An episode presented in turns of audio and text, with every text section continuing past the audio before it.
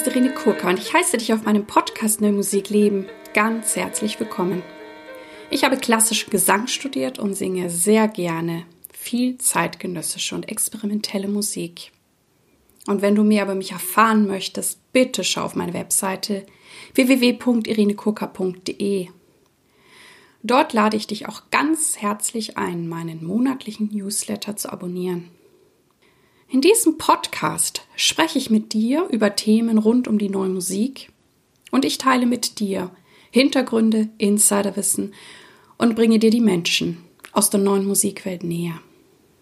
Ich bin Kooperationspartnerin der NMZ, der neuen Musikzeitung, deren Printausgabe ich sehr schätze und auch deren Online-Bereich und falls ihr das wirklich noch nicht kennen solltet, denn dies ist eine der auflagestärksten Musikzeitungen Deutschlands, ja, schaut euch doch mal um und lest ein paar der sehr gut geschriebenen informativen Artikel der NMZ. Ich habe ja schon in der letzten Folge 2021 angedeutet, dass es im Januar und im Februar ja quasi besondere Folgen geben wird. Ich habe mich entschlossen, ein Best-of zu machen für vier Folgen und habe in meinen, ja, wie sagt man das, in meinen Statistiken nachgeschaut, welche Folgen tatsächlich am meisten gehört wurden seit dem Start am 1. April 2018. Und ja, vier Folgen haben dann quasi rein rechnerisch, statistisch das Rennen gemacht. Die heutige Folge, die ein Best-of geworden ist, ist tatsächlich die Folge Nummer 1 von mir, die am 10. April 2018 auch diesen Podcast gestartet hat über Extended Vocal Techniques. Und ich kann mich noch erinnern, wie aufgeregt ich war, damit rauszugehen, einen Podcast zu starten, mich zu zeigen, mich auch zu zeigen, wie ich damals war. Und es ist auch selber für mich sehr interessant, in so eine alte Folge reinzuhören. Und diejenigen von euch, die vielleicht schon eine Weile dabei sind oder vielleicht auch erst in letzter Zeit dazugestoßen sind, ich denke, ihr werdet merken, dass ich damals ja noch ein bisschen unerfahrener war. Aber das ist ja auch das Schöne am Podcast, dass wir diese Reise gemeinsam gehen. Und ich habe ja auch immer wieder gesagt, dass ich nicht skripten wollte. Ich wollte nicht ablesen. Ich wollte das freie Sprechen weiterentwickeln. Und so ist es zu dieser Erstfolge gekommen, die ich auch weiterhin natürlich mag. Und ja, ich habe auch diese Best-of-Folge gemacht, weil ich glaube, manchmal hören sich Menschen vielleicht nur bestimmte Folgen an oder ihr seid erst viel später dazu gestoßen und habt euch noch gar nicht die Zeit genommen, vielleicht auch mal in den alten Folgen zu stöbern. Nun also die Folge 1, Extended Vocal Techniques. Ja, und heute möchte ich auf eine Frage eingehen, die mir immer mal wieder nach Konzerten gestellt wird. Und diese Fragen lauten, Frau Kurka, wenn Sie diese Musik singen, machen Sie nicht Ihre Stimme kaputt? Ist das nicht anstrengend? Ja, um gleich mal die Antwort vorwegzunehmen. Ich antworte nein. Es macht meine Stimme nicht kaputt, es ist nicht anstrengend. Im Gegenteil, es tut mir sehr gut.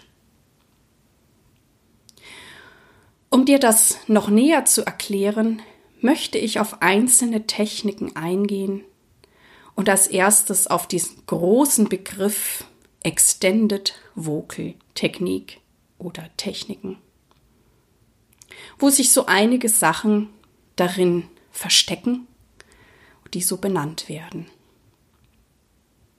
Ich habe festgestellt für mich, dass ein großer Teil der Vocal Techniques, dieser Extended Vocal Techniques, ja, Geräusche, Klänge sind, die ganz alltäglich sind, die menschlich sind und oft mit Emotionen verbunden sind. Ich meine Geräusche wie Sprechen, Atmen, Flüstern, Hecheln und Schreien. Dies sind alles Geräusche, die wir fast täglich von uns geben, die unseren Alltag ausmachen. Und ich frage mich dann immer wieder, das ist ja das Schöne, wenn mir eine Frage gestellt wird, dann denke ich auch darüber nach. Also sie regt ganz viel bei mir an. Und so kann ich euch auch meine Gedanken und meine Ideen zu diesem Thema weitergeben. Ja, also ich stelle fest, dass es diese Geräusche und Klänge gibt, die für mich etwas ganz Alltägliches, Menschliches, Normales sind. Und frage mich dann, warum diese Geräusche auf einer Konzertbühne, ja, Menschen irritieren, verunsichern oder ja, Zyrer das ablehnen, weil es ja wie durch ein Mikroskop vergrößert wirkt. Oder auch, weil wir alle diesen schönen Gesang, diesen Belcanto-Gesang lieben. Aber da ist mir auch bewusst geworden, dass dieser Schöngesang, dieser Belcanto-Gesang, der ist ja der viel künstlichere als diese ganz normalen Geräusche. Ich gehe jetzt auf ein paar der Geräusche nochmal direkt ein. Und das Erste, was ich mir herausgreife, ist Atmen. In neuen Musikstücken gibt es oft Stellen, wo wir die Atmung sehr hörbar machen, wo auch manchmal genau steht, auf welche Art oder ob ich ein paar Obertöne verstärke, wie deutlich hörbar das ist, wie viel ja Rauschen mit hörbar ist. Und ja, ich habe festgestellt, wenn ich mir das ganz genau anschaue, bewusst anschaue und mir dann diese Möglichkeiten, was ich mit dem Atem machen kann, aneigne. Entschuldigung. Ich komme gerade auch selber noch ähm, über eine Erkältung hinweg. Ähm, also wenn ich mir diese verschiedenen Möglichkeiten, den Atem hörbar zu machen, genau anschaue und aneigne und das dann wirklich auch abrufbar für mich habe, dann habe ich mich sehr bewusst mit dem Atem befasst. Und ich verfeinere und erweitere und vertiefe meine Atemtechnik. Und ich stelle für mich immer wieder fest, wenn ich da wieder etwas Neues über Atmen gelernt habe oder über eine bestimmte Farbe oder Qualität des Atmens, dass ich danach mein klassisches Repertoire, meine Mozart und meine Händel-Arien viel besser singe, weil ich habe letztendlich an meiner Atemtechnik gearbeitet und die ist dann für alles, was ich mit meiner Stimme mache, ja von Vorteil. Also ich sehe es immer so, wenn ich mir ein Element wie das Element der Atmung ganz genau anschaue, ganz bewusst, wie gehe ich damit um, mit meinem Körper, dass ich immer enorm dazu gewinne. Ein anderes schönes Element, was in der neuen Musik gerne vorkommt und ja, was vielleicht jetzt so Dinge zusammenbringt, ist die sogenannte Sprechstimme. In der Sprechstimme geht es ja immer darum, wie viel ist gesungen, wie viel ist gesprochen. Und die Frage ist immer, wie ist ja die Mischung davon? Und auch hier stelle ich fest, wenn ich anhand dieser Stücke mir genau diese Art von Sprechstimme und ich habe eher die Erfahrung gemacht, dass es fast immer stückspezifisch ist, also die passende Sprechstimme mit dem richtigen Charakter für das entsprechende Stück zu finden, gerne auch in Zusammenarbeit mit dem Komponisten oder der Komponistin. Und auch hier, wenn ich ganz bewusst eine ganz bestimmte Mischung auf Abruf erzeugen kann von Sprechstimme und Gesangsstimme, habe ich wieder unglaublich viel über mich, meine Sprechstimme, meine, ja, wenn ich tatsächlich spreche oder wenn ich singe, gelernt. Und auch hier stelle ich fest, ich merke es in allen Stücken, die ich dann singe.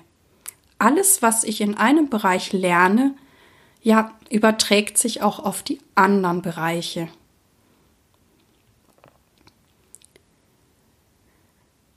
Die nächste Technik oder Element, wozu ich gerne meine Ideen und Gedanken euch mitteilen möchte, ist das Schreien. Der erste Gedanke vorab für euch. Babys schreien stundenlang und sie werden nicht heißer.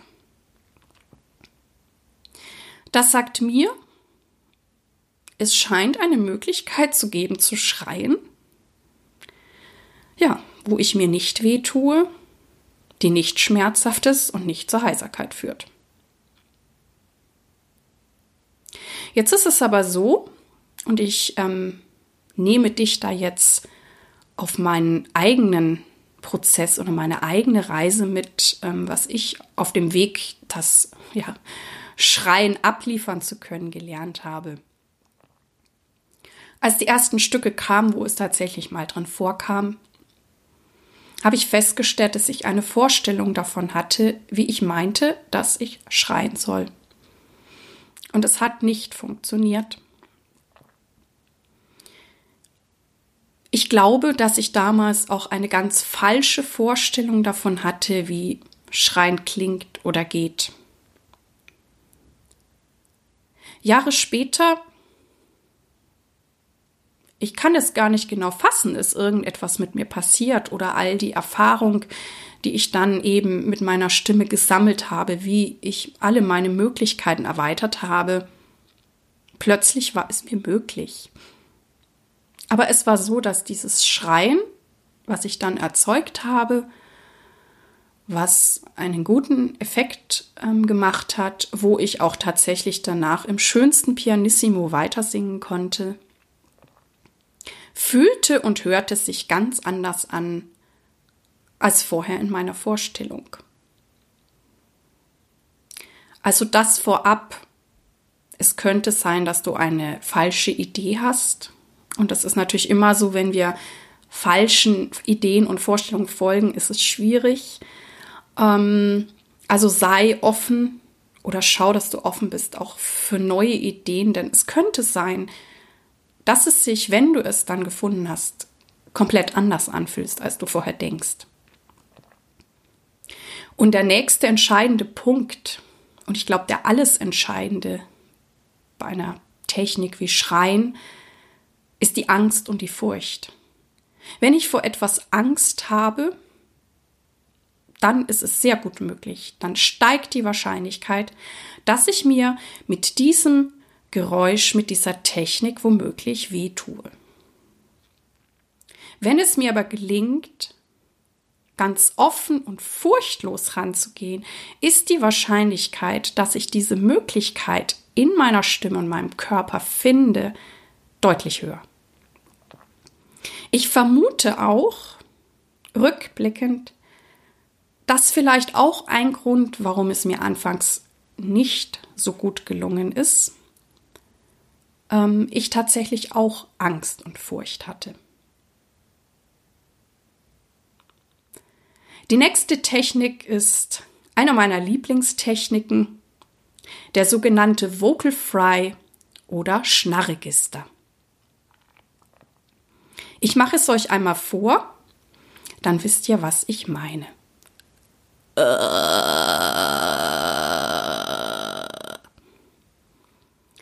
Ja, dieses Geräusch klingt natürlich für den Uninformierten für den Laien womöglich etwas gruselig. Und ich verstehe, dass man da sofort auf die Idee kommen kann, ups, was macht die Sängerin da mit ihrer Stimme? Tut die sich da was Gutes? Bei diesem Geräusch ist es so, oder bei dieser Technik, wenn ich über die Stimmphysiologie und die Zusammenhänge in meinem Körper viel Bescheid weiß und ein gutes, ja, stimmphysiologisches, stimmpädagogisches Wissen habe, dann weiß ich, dass ich dieses Geräusch nur erzeugen kann, wenn ich ganz entspannt bin und wenn meine Stimmbänder und der Vokaltrakt entspannt sind. Das heißt, ich kann nur dieses Geräusch erzeugen unter guten Voraussetzungen. Ich stelle auch fest, Entschuldigung, dass zum Glück dieses Wissen in der Gesangspädagogik auch schon sehr angekommen ist und manchmal, wenn ich eben zum Beispiel einen Messias singe und die Altistin dieses Geräusch auf der Toilette vor dem Konzert machen höre, weiß ich, ach, sie weiß Bescheid. Sie guckt, wie locker und entspannt bin ich heute. Wenn ich das Geräusch mache, weiß ich auch ganz genau, in welchem Zustand meine Stimme an dem heutigen Tag und in dem heutigen Moment sind. Das heißt, wenn dieses Geräusch in einem Stück auftaucht, freue ich mich, weil ich weiß, ich habe eine Möglichkeit, meine Stimme und den Vokaltrakt zu entspannen. Es gibt natürlich auch noch spezielle Techniken, wie Oberton, Unterton singen, Multiphonics oder auch einatmend singen, die natürlich auch einer gewissen Übung und Vorbereitung bedarf und wo natürlich jeder von euch dann entscheidet, wo möchte ich mich noch ja tiefer einfinden, wo möchte ich noch mehr wissen. Ähm, hängt natürlich auch von ab, welche Stücke so zu euch kommen. Interessant ist noch, dass diese sogenannten Multiphonics, die gehen leichter, wenn ich einen guten, entspannten Zugriff auf den Vocal Fry, also auf das Schnarregister habe, weil ich da zum Teil Sachen kombiniere. Das heißt, sich mit dem Vocal Fry zu befassen, kann eine gute Grundlage sein. Bei allen diesen Möglichkeiten empfehle ich euch, möglichst offen und ohne Furcht hinzugehen, weil dann könnt ihr euch das erschließen, wie sich das für euch und in eurer Stimme anfühlt. Ich selber habe sehr viel Learning by Doing gelernt. Denn wie ich ja schon sagte, ich habe eine klassische Gesangsausbildung gemacht. Und zu dem Zeitpunkt, als ich angefangen habe, Musik aus der zeitgenössischen Szene, Musik zu singen, da gab es noch keine Professur oder einen Lehrauftrag für ähm, neue Musikgesang. Also ich kannte niemanden, der mir hätte helfen können, was bei mir dazu geführt hat, dass ich eben alles selber ausprobiert und entwickelt habe mit dem Wissen, das ich als klassische Sängerin hatte und habe. Und ich habe es immer so lange ausprobiert, bis ich einen Weg gefunden habe, dass es sich gut in meiner Stimme und in meinem Körper anfühlt und das ist sicherlich auch eine gute Sache. Also natürlich ist es toll, dass die Sänger heutzutage ja auf sogenannte Experten zurückgreifen können oder tatsächlich auch da studieren können, wo es schon Lehrkräfte gibt oder Professorinnen, die genau dieses Wissen weitergeben. Aber es ist natürlich ganz wichtig, dass du es dir zu eigen machst. Und, ähm, und da gehört natürlich trotz allem, trotz der Impulse, die du schon mitnehmen kannst, der Hinweise, dieses Learning by Doing wichtig, weil du musst es, ja, du musst es so finden, dass es sich für dich gut anfühlt. Und da wir Körper auch nicht alle ganz gleich sind, kann es da auch Unterschiede geben. Ich freue mich sehr, dass du heute bei mir eingeschaltet hast. Vielen, vielen Dank. Und ich hoffe auch, dass es dir gefallen hat und dich inspiriert hat. Und ich würde mich auch sehr, sehr freuen, wenn du dir Zeit nehmen kannst, mir und diesem Podcast eine gute Bewertung auf iTunes zu geben. Ich danke dir und ich wünsche dir alles, alles Gute. Lebe deine Musik, lebe dein Leben und bis zum nächsten Mal. Deine Irene.